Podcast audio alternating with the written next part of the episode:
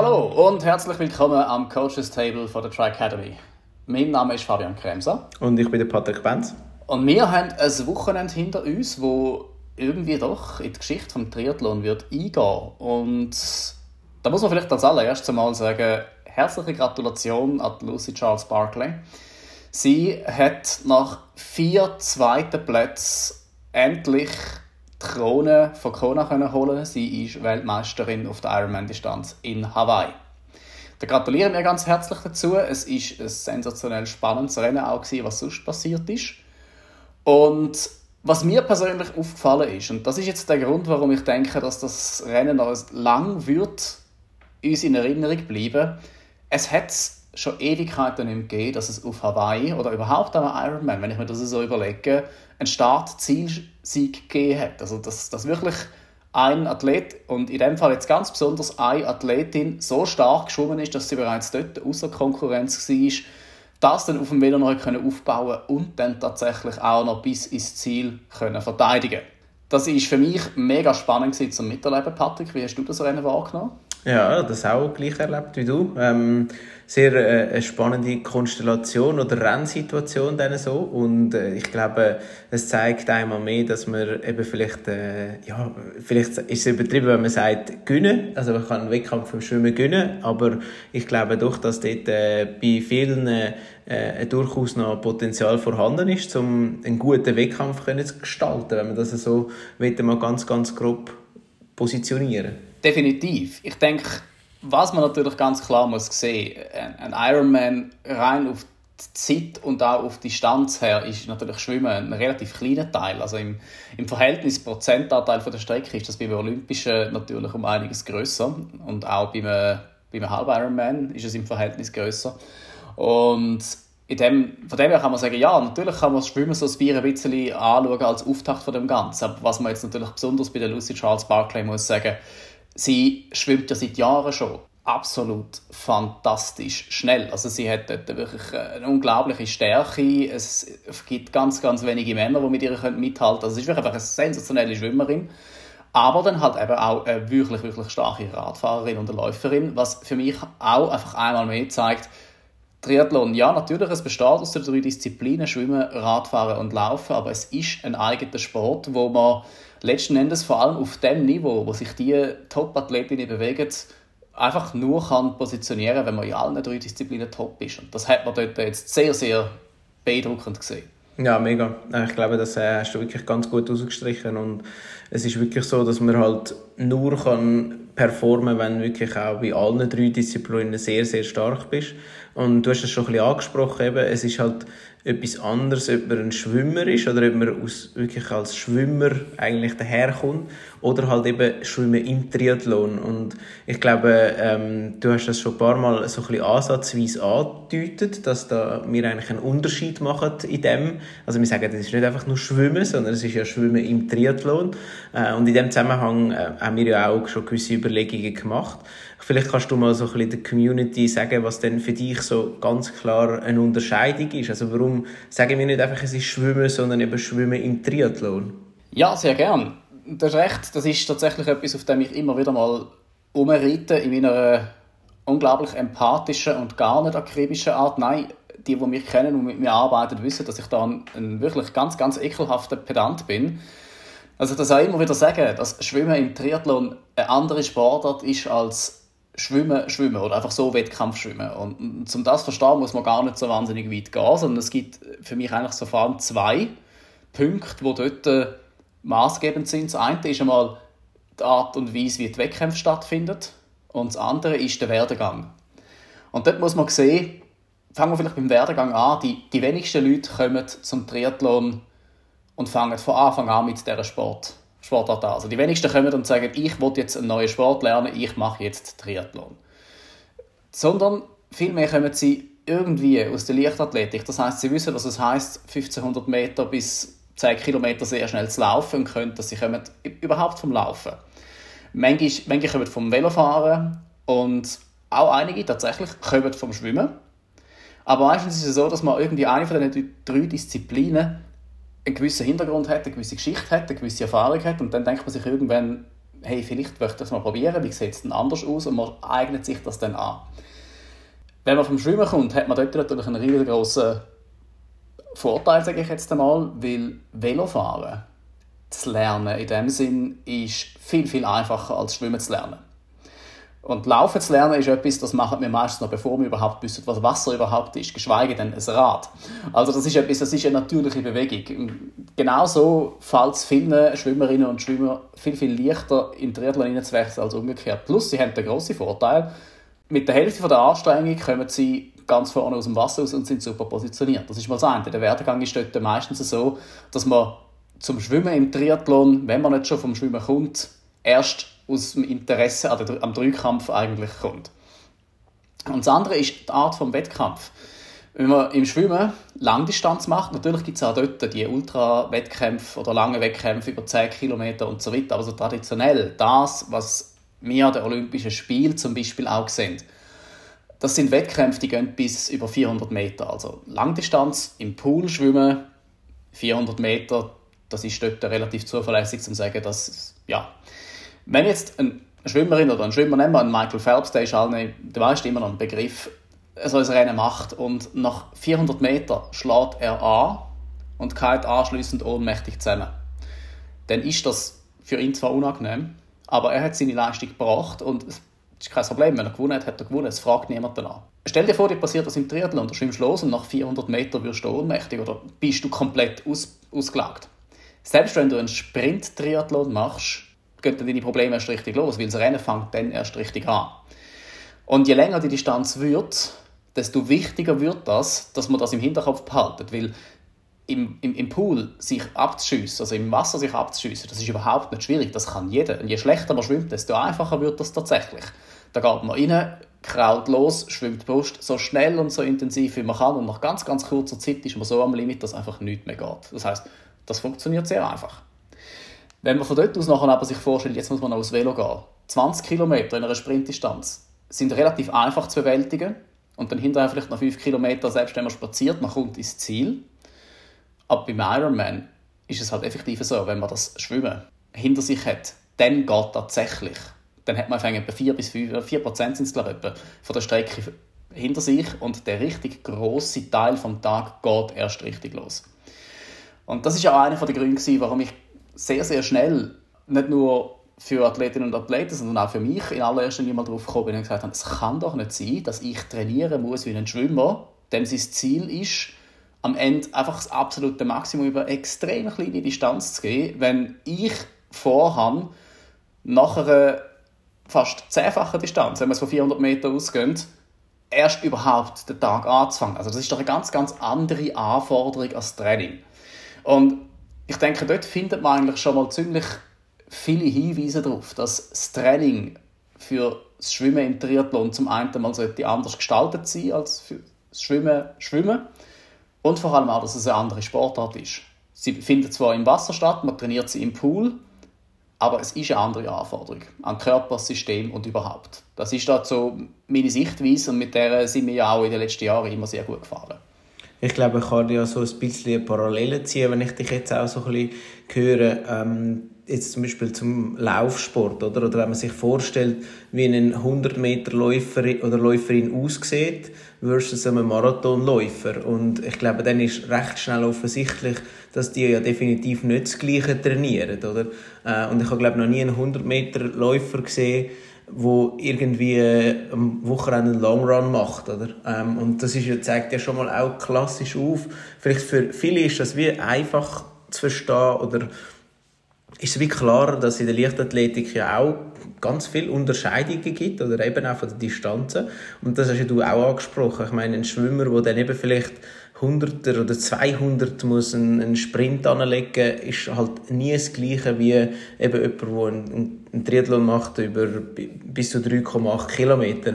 Äh, und das sind einfach zwei Paar Schuhe und entsprechend ist es auch für den Stoffwechsel, nehme ich an, ganz eine andere Ausgangslage. Und vielleicht, da würde es mich mal interessieren, auch wie du das siehst bezüglich Stoffwechsel. Oder? Das ist ja die einzige Diagnostik, die man nicht anbietet. Ähm, wieso können wir die nicht anbieten? Was gibt es für, für Möglichkeiten auch in diesem Bereich, wenn wir vielleicht noch schnell so ein bisschen bei dem bleiben?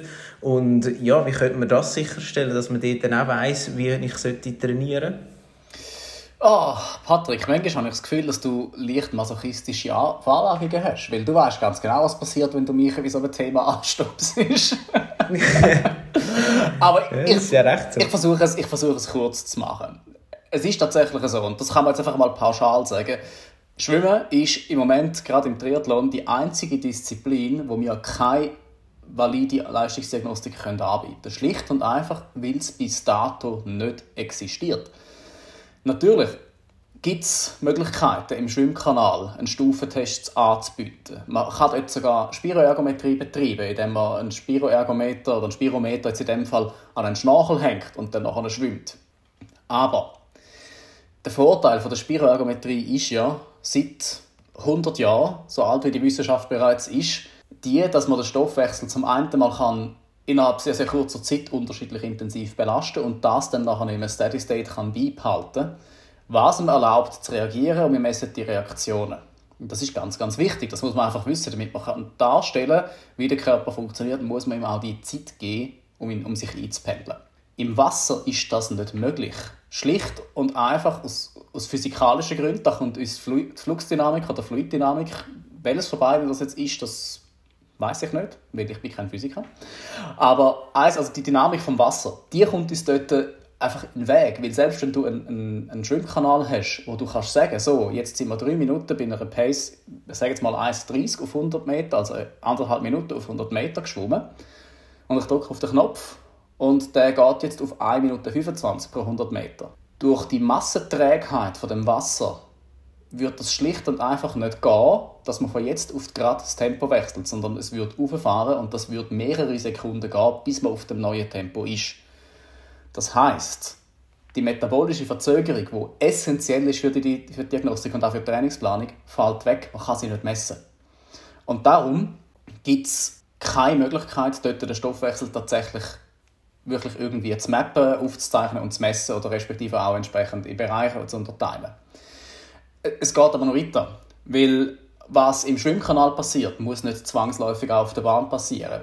In dem Moment, wo man im Wasser ist, wird, werden die Themen wie Beweglichkeit, Koordination und so weiter viel, viel wichtiger, als man es vielleicht beim Laufen jetzt würde denken, weil beim Laufen oder noch einfacher beim, auf dem Velo, auf dem Ergometer, ist die Leistung vorgegeben und die wechselt von einer Sekunde auf die andere. Und alles, was wir machen, ist, wir müssen diese Bewegung ein bisschen schneller durchführen. Im Schwimmen ist das ganz, ganz anders, weil dort hat in dem Augenblick, wo unser Tempo sich verändert, die ganze Bewegung einen riesengroßen Einfluss auf unsere Energiebilanz, auf unsere Gelenke, auf unsere Muskeln, alles. Es hängt einfach alles zusammen. Und dort ist es natürlich ganz, ganz schwierig zu evaluieren, wenn man jetzt so Zahlen sieht, warum schwimmt eine Athletin oder ein Athlet maximal eine Minute 20 auf die 100 Meter. Ist es ein Problem von der Koordination? Können sie sich schlicht und einfach nicht schneller bewegen? Ist es ein Problem von der Wendetechnik? Verschwendet sie viel zu viel Zeit, bis sie überhaupt gewendet hat? Das heißt, die Zahlen sind gar nicht repräsentativ oder belastbar. Und letzten Endes halt auch, äh, was setzen sie überhaupt ein? Sind dabei mit dem Spiel? Sind es nur die Arme? Und das spielt ja alles eine große Rolle, weil für unsere Energiebilanz, respektive unseren Stoffwechsel, ist es ganz, ganz klar von Bedeutung, wie viel Prozent von unseren Muskeln auch aktiv sind. Und das macht es sehr, sehr schwierig. Jetzt kommt allerdings etwas ins Spiel, was man gerne mal außer Acht lässt, weil man sich das kaum vorstellen kann. Aber beim, im Schwimmen ist es bis dato natürlich auch überhaupt nicht wichtig gewesen. Weil da muss man jetzt mal sehen, wenn du 400 Meter als, als Schwimmerin oder als Schwimmer, die 400 Meter schwimmst du in der Regel unter 4 Minuten. Also beiderlei Geschlecht unter 4 Minuten. Das ist so ein Standard. Ich weiß nicht, wo der jetzige Weltrekord steht im Augenblick, aber einfach unter 4 Minuten. Äh, 4 Minuten, 4-minütige Maximalleistung zu erbringen, das wissen wir sehr gut da, da, spielt der Stoffwechsel keine Rolle. Weil wir wissen, das ist sowieso komplett anaerob. Da ist es absolut egal, was in der Zelle passiert. Das Einzige, was wichtig ist, habe ich kurzfristig genug ATP, also Adenosintriphosphat, den Brennstoff von unseren Muskeln, zur Verfügung, um die vier Minuten durchzupowern. Also werden sehr, sehr kurze, sehr, sehr einfache Zucker von Belang und alles andere ist eigentlich egal. Das heißt, das Einzige, was man irgendwo als Messwert kann nehmen kann, ist das Tempo. Und wie, wie gerade gesagt, das ist von so vielen Faktoren abhängig, dass das zu evaluieren in der Diagnostik schlicht und einfach unmöglich ist. Man kann auch nicht nach Puls trainieren im Wasser, weil letzten Endes klar, Garmin bietet unterdessen sehr, sehr zuverlässige oder immer zuverlässigere Pulsmessung auch im Wasser an. Aber dort ebenfalls ist genau das Gleiche. Da verwendet man mal Beine ein bisschen mehr, dann geht der Puls auf, dann zieht man die ein bisschen hinterher, dann geht er wieder oben runter. Wirklich objektiv ist das auch nicht. Und darum ist natürlich für uns extrem interessant, dass äh, man das in der Diagnostik dort vielleicht als im Triathlon mal ein ein bisschen angeht. Nur haben wir auch da im Augenblick eigentlich noch keinen tatsächlich validen Wert. Jetzt ist natürlich das Argument da, man könnte mit Laktat arbeiten, aber auch dort sind in meinen Augen zwei ganz, ganz große Probleme vorhanden. Das eine ist mal wieder das Bekannte mit der Pace. Ob die repräsentativ und belastbar ist, das lässt sich erst sagen, wenn jemand, der wirklich versteht, etwas vom Schwimmen, wo die Bewegung, die Koordination versteht, das kann wirklich eins zu eins vor Augen oder von mir aus auch per Video evaluieren, um zu sagen, ja, die 4 Minuten oder 400 Meter All-Out-Session, die wir jetzt hier geschwommen sind, die ist tatsächlich All-Out gewesen, und zwar sowohl im Hinblick auf Muskelbenutzung, ich sage jetzt mal Integration von allen Muskeln, Sauerstoffaufnahme, also Atmung in dem Moment und auch Wendetechnik und alles, also da muss alles mit einfließen. Und dann haben wir das Problem, dass die Idee, dass man über eine laktatkinetische Messung den Fettstoffwechsel kann darstellen kann, unterdessen auch einfach sehr, sehr hart auf dem Prüfstand steht. Weil im Augenblick weist alles darauf hin, dass der Laktatstoffwechsel nicht zwingend von der inneren Atmung abhängig ist. Und auch wenn ich jetzt da kurz ins Fachchinesisch verfalle, das ist ganz, ganz wichtig. Die innere Atmung ist das, was letzten Endes anzeigt, wie viel Fett wir verbrennen. Das ist die Menge an Sauerstoff, wo tatsächlich in unseren Zellen ankommt, wo die Fettoxidation kann stattfinden kann. Wir sehen das immer wieder, dass bei Athletinnen und Athleten, wo der Fettstoffwechsel auf zellulärer Ebene bereits abgestellt hat, der Laktatstoffwechsel, wenn man ihn messen, tatsächlich noch aktiv ist. Und das würde auch heißen, dass man dort theoretisch anhand von diesen Ecken könnte rein theoretisch etwas messen, aber wenn das tatsächlich so unterschiedlich, fast schon diametral sich teilweise verhalten, würde man auch immer auf Werte landen, die letzten Endes nicht verheben, die nicht belastbar sind und nicht anwendbar sind. Das Problem, das könnte natürlich durchaus äh, in der Biologie zu finden sein, aber ich glaube, das sprengt im Moment den Rahmen. Darum würde ich jetzt mal sagen, ist natürlich für uns so oder so die absolute Basis ganz, ganz wichtig. Wenn wir wollen, dass wir auch im Wasser möglichst energieeffizient arbeitet, müssen wir dem Körper als erstes mal beibringen, das zu machen. Und dort ist es genau gleich wie beim Velo und beim Laufen. Wir müssen als allererstes mal lernen, uns wirklich locker zu bewegen. Ha, locker bewegen. Also zuerst danke vielmals für deine Ausführung da in diesen zwei Sätzen. Ähm, locker bewegen, oder? Im Schwimmen. ja, wir zeichnen zum Glück noch nicht mit Video auf, darum ähm, sehen ja, ihr die gehört, super, super herzige Grimasse, die der Fabian da gemacht hat. Ähm, eben, also locker, locker schwimmen. das ist ja für doch viele diese Krux, oder? Wenn du jetzt sagst, locker schwimmen, das hängt ja doch von einigen Faktoren ab, dass man überhaupt locker schwimmen kann. Weil wie du vorher auch richtig gesagt hast, wir haben ja im Wasser einen gewissen Widerstand. Äh, das heißt, wenn man sich nicht wirklich sauber durchs Wasser bewegt, dann äh, wird es schwierig mit dem locker schwimmen. Und äh, was sind da so deine Ansatzpunkte oder vielleicht sogar, was ist unsere Philosophie? Wie schafft man es denn, dort anzukommen, dass man kann auch locker schwimmen kann? Weil man sollte das trainieren, damit man überhaupt auf den richtigen Weg kommt. Ja, ganz genau mein Ansatz ist der, wo wir eigentlich das seit Jahren bei uns schon erfolgreich anwenden. Das ist die Trainingslehre Element 4, wo vor einigen Jahren mal tatsächlich auf, ich sage es jetzt ein bisschen salopp, auf meinem Mist gewachsen ist, wo aber genau als Hintergrund die Frage hat, wie kann es sein, dass ich zum einen einmal als Triathlet und zum anderen als komplett anders gebauter Mensch nach Trainingsplänen arbeiten soll wie ein Michael Phelps, weil das ist das, was mir vorgesetzt worden ist, wo ich umgegangen bin und gesagt habe, ich will gerne schneller schwimmen, was muss ich machen? Und dann hat es geheißen, ja, das und das und so und so und so. Und meine erste Frage war immer, warum? Ich habe immer gesagt, warum? Der Michael Phelps ist 2,5 Meter groß, hat eine Armspannweite von 2,9 Meter, Schuhgröße 54, wenn ich das richtig im Kopf habe, und das Lungenvolumen, das ich höchstwahrscheinlich selber als ganzes Platz hätte drin. Also, das ist eine statistische Anomalie, wenn es um die menschliche Genetik geht ich bin der absolute Durchschnitt. Ich bin klein, Ich bin verhältnismäßig breit. Du weißt, ich habe eine kaputte Lunge wegen meinem Asthma. Ich habe kleine Füße, ich habe kleine Hände. Also ich bin alles andere als ein Schwimmer. Wieso soll ich nach Merkmalen trainieren, wo der bis dato erfolgreichste Schwimmer aller Zeiten besser geworden ist, wenn das auf mich tatsächlich einfach nicht passt? Nur schon seine Atemübungen kann ich schlicht und einfach nicht machen. Und dann habe ich mir genau die Frage gestellt, ja Moment, was, um was geht es denn eigentlich beim Schwimmen? Es geht ja eigentlich darum, dass man sich so energieeffizient oder energiesparend, schonend als möglich durchs Wasser bewegt. Und aus dem ist dann nachher die Trainingslehre entstanden, dass ich mir ganz einfach mal angeschaut habe, wie ist der menschliche Körper als solches, also gibt es einen gemeinsamen Nenner und wo ich dann gefunden habe, wie würde der am besten, am optimalsten mit dem Wasser in Verbindung oder in einen Dialog, wie ich das nenne, gebracht. Und was kann man nachher dort daraus machen, dass es für den, äh, für den individuellen Athlet Entschuldigung, und für die individuelle Athletin die optimale Technik gibt. Und der Schluss war nachher der, dass es nicht eine optimale Technik für Triathletinnen und Triathleten gibt versus eine optimale Technik für Schwimmer, sondern es gibt eine optimale Technik für jeden einzelnen Mensch. Weil wir sind individuell gebaut und entsprechend können wir das halt auch individuell entwickeln. Und das, was wir ja auch machen, ist, wir bringen unseren Athletinnen und Athleten sehr, sehr gezielt bei, wie sie können lernen ihre eigene Technik zu entwickeln. Und wenn du jetzt fragst, wie man das am besten macht, wenn ich das da aufgreife, dann wäre mein erster Rat, versuchen, ein Interesse daran zu entwickeln. Und das führt zu meinem zweiten Rat. Geht nicht zu Schwimmtrainerinnen und zu Schwimmtrainern, wenn ihr wollt Schwimmen im Triathlon lernen. Nicht, dass die nicht wissen, was man macht, aber die sind darauf spezialisiert, Schwimmerinnen und Schwimmer auf kurzer Distanzen extrem schnell zu machen. Die sind sich zudem auch gewohnt, dass dort nur eine Disziplin trainiert wird und dass das teilweise zwischen sieben und zehn Mal in der Woche passiert. Das heißt also, auch das Techniktraining hat einen ganz, ganz anderen Stellenwert. Es findet ganz, ganz anders statt. Es geht viel, viel mehr darum, den Körper einfach abzuhärten, damit er die harten Tempi auch durchstehen kann. Es geht viel, viel mehr um ganz, ganz spezifische Kraft und spezifischen Speed. Und natürlich, die ganzen Sachen, die wir bei den Schwimmerinnen und Schwimmern immer bewundern, Wassergefühl und Wasserlag, das entsteht irgendwann durch die reine Quantität.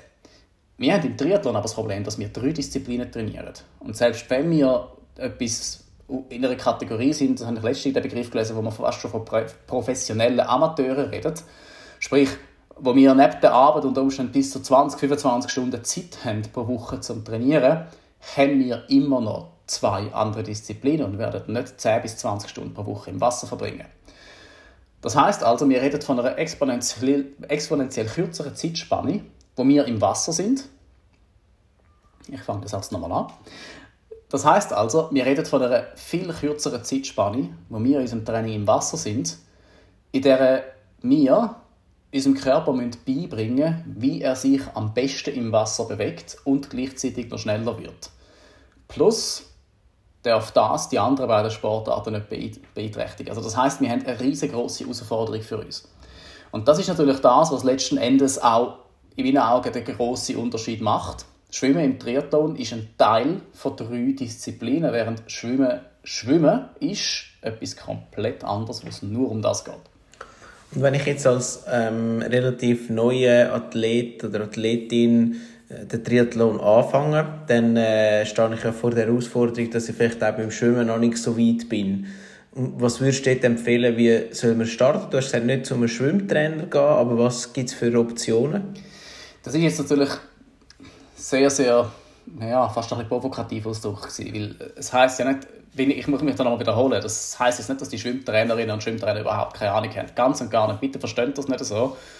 Ich habe selber dürfen mit sensationellen Schwimmtrainern arbeiten, die mir auch weitergeholfen haben, obwohl ich Triathlet bin. Also so ist es nicht, ganz und gar nicht. Und es ist ja immer noch so, dass ganz, ganz viele von den guten Triathletinnen und Triathleten aus dem Schwimmen kommen möchte ich mal kurz dargestellt haben. Wir, wir haben zwar tatsächlich immer das Gefühl, dass wir die Besten sind vor allem, aber in dem Fall kann man wirklich durchaus sagen, nein, wenn ihr wirklich überhaupt keine Ahnung habt, es gibt ganz, ganz tolle Leute draußen, die euch da weiterhelfen können. Garantiert suchen und für den Anfang werdet ihr etwas finden. Aber es lohnt sich dort halt doch, sich mit diesen Sachen einmal auseinanderzusetzen. Das ist natürlich etwas, wo wir ja jetzt auch jetzt im Herbst wieder unsere Schwimmseminare anbieten, wo wir genau nach dem Prinzip aufbauen, dass wir als erstes mal dass wir nicht einfach ins Wasser gehen, die Leute schwimmen lassen und sagen, ja, mach mal dort ein so, mach mal dort so, sondern dass wir uns als erstes Zeit nehmen und wirklich einmal in einem Theorieblock anschauen und uns dort gewisse Fragen stellen, wie zum Beispiel, warum fällt es uns im Triathlon oft so viel schwerer,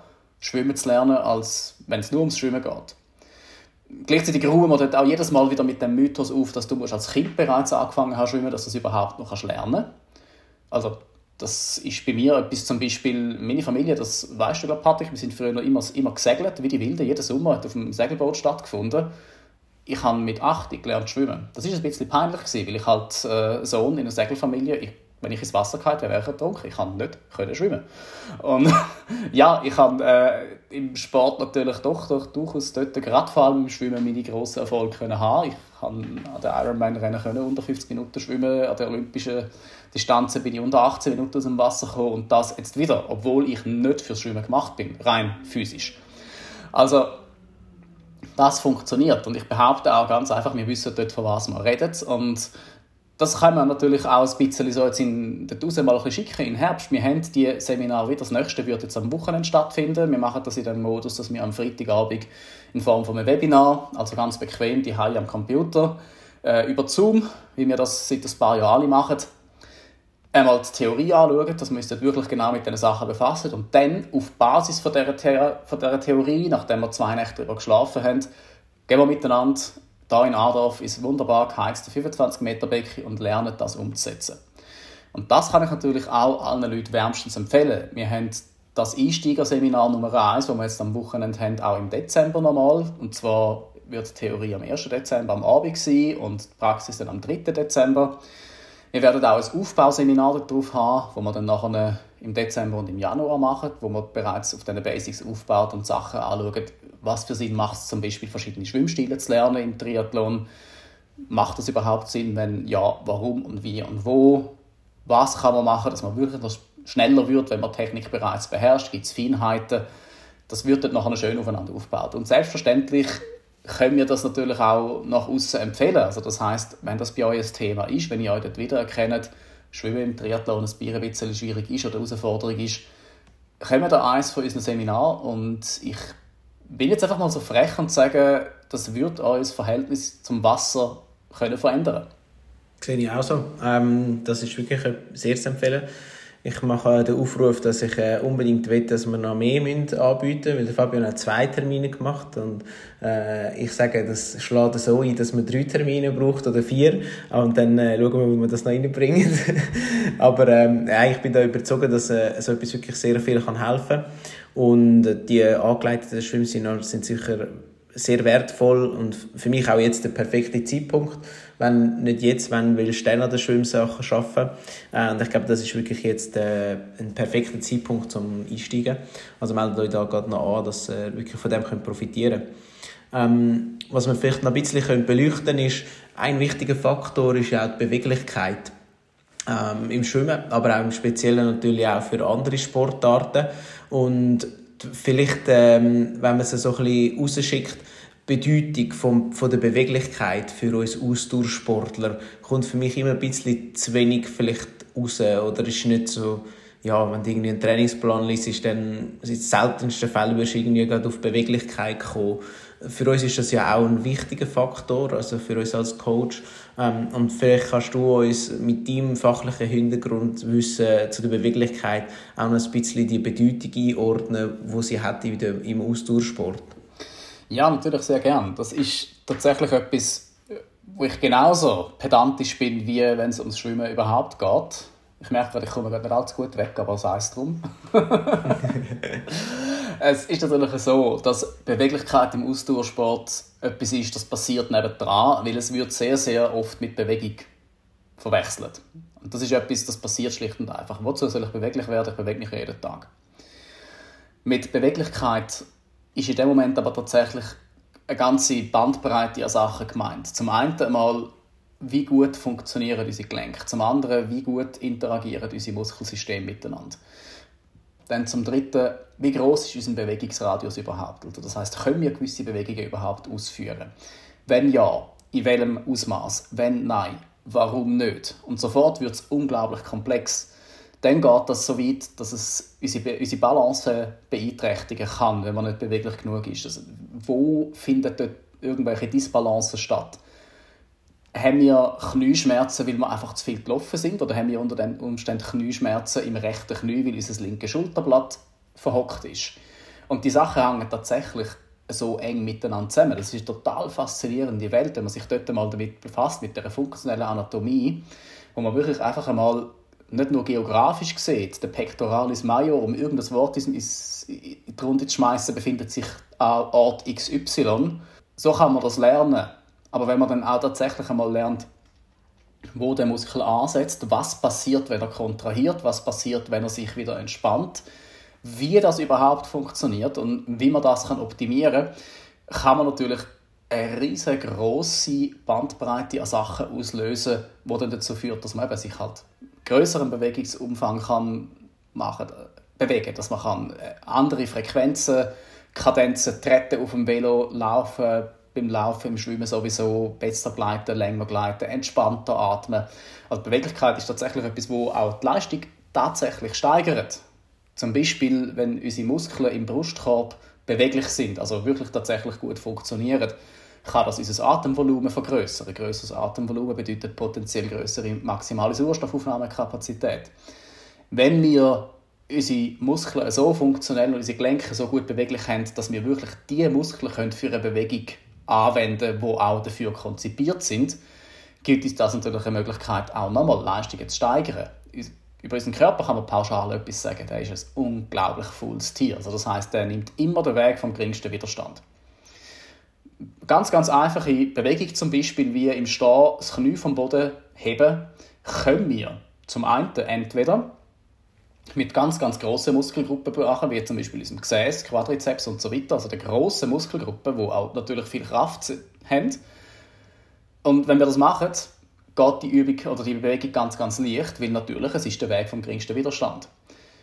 Der Muskel, der aber eigentlich tatsächlich für die Bewegung gemacht wäre, unser Hüftbeuger, den müssen wir dafür gar nicht einsetzen. Das ist eine kleine, sehr, sehr kleine Muskelgruppe. Und wenn wir es schaffen, unseren Körper so weit zu entlasten und zu entspannen, dass er rein koordinativ in der Lage ist, die kleinen Muskeln auch für die Bewegung zu unterstützen, dann sind wir dort im Bereich der Marginal Gains, wo wir zum einen mal sehr, sehr gelenkschonend unterwegs sind. Und wenn ich jetzt das einfach mal so pauschal darf sagen, gelenkschonend unterwegs zu sein im Ausdauersport ist keine schlechte Sache, weil das heißt, dass man das länger und gesünder machen kann.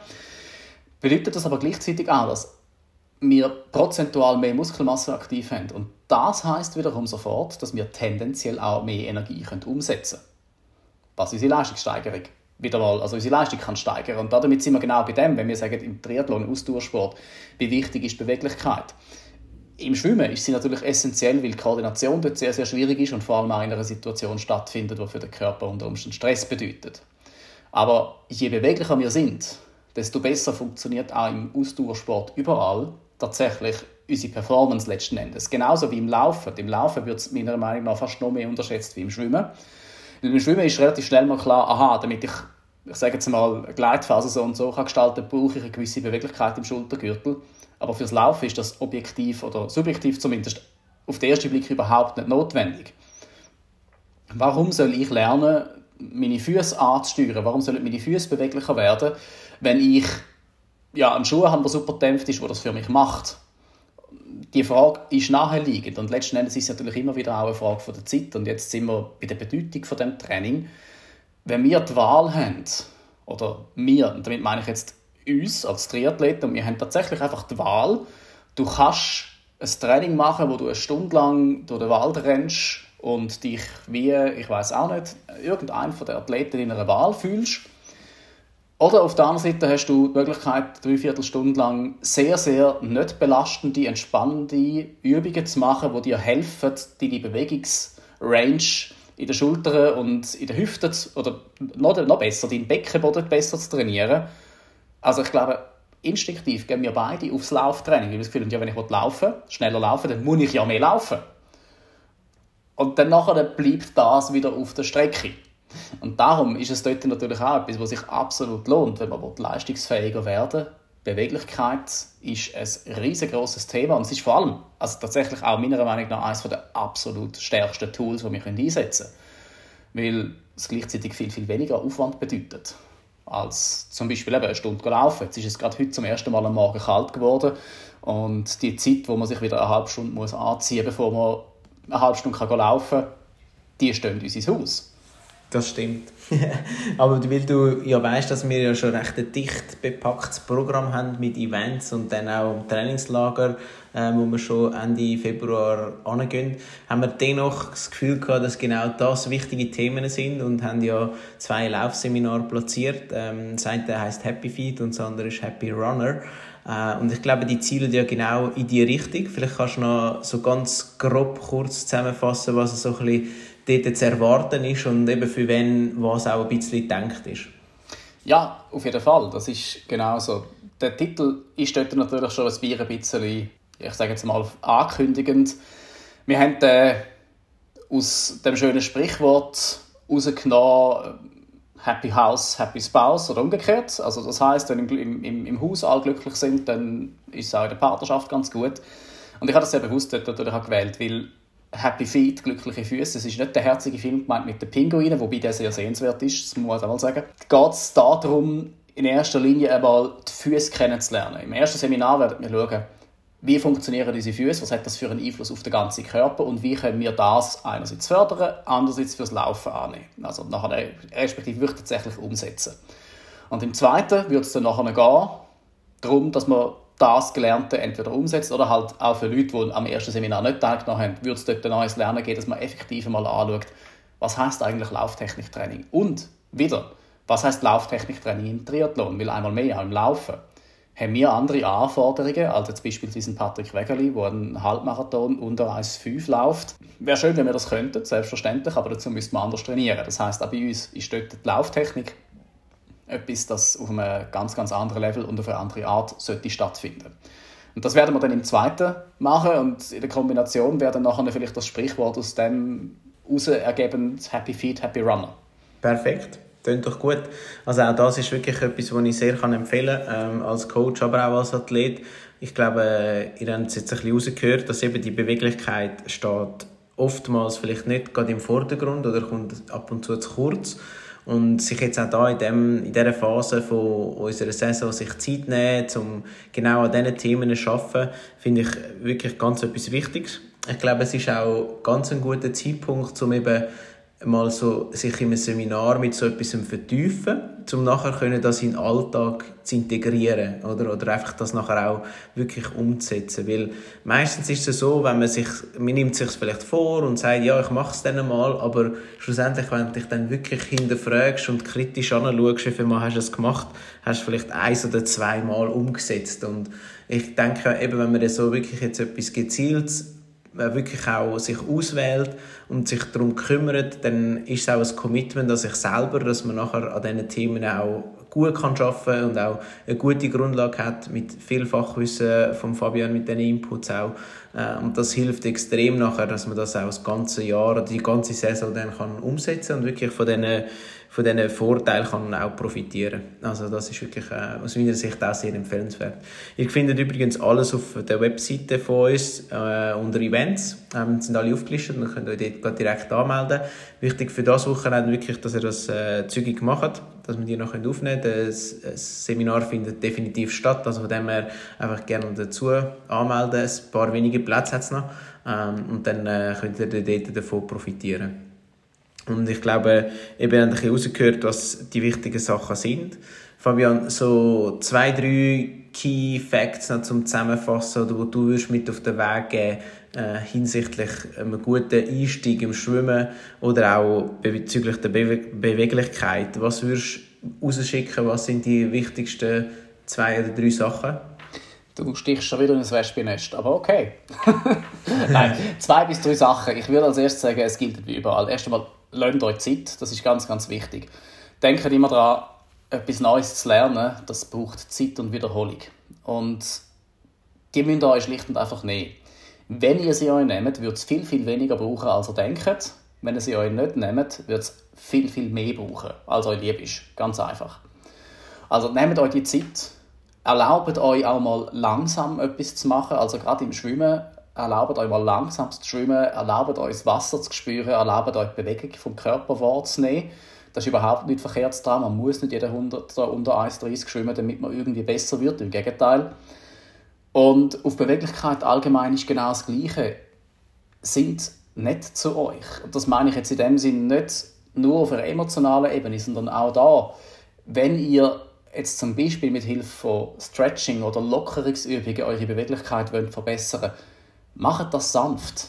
Weil euer Körper reagiert auf nichts so sehr mit Verkrampfung wie auf Trauma. Also das heißt, wenn ihr jetzt irgendwie die Idee habt, dass ihr mit Gewalt könnt eure Brustmuskeln zum Beispiel dehnen, indem ihr da irgendwie in einer komischen Position in einem riesengroßen Winkel dran reisset, das würde das Gegenteil bewirken. Also das heißt, nehmt zum Beispiel jetzt ein Stretching oder das Beweglichkeitstraining als etwas wahr, wo ihr eurem Körper könnt zurückgeben könnt. Der Patrick hat das schon mehrfach erwähnt. In der Ernährung ist es sehr, sehr wichtig, dass man das Training vorbereitet, durchführt und dann auch nachbereitet.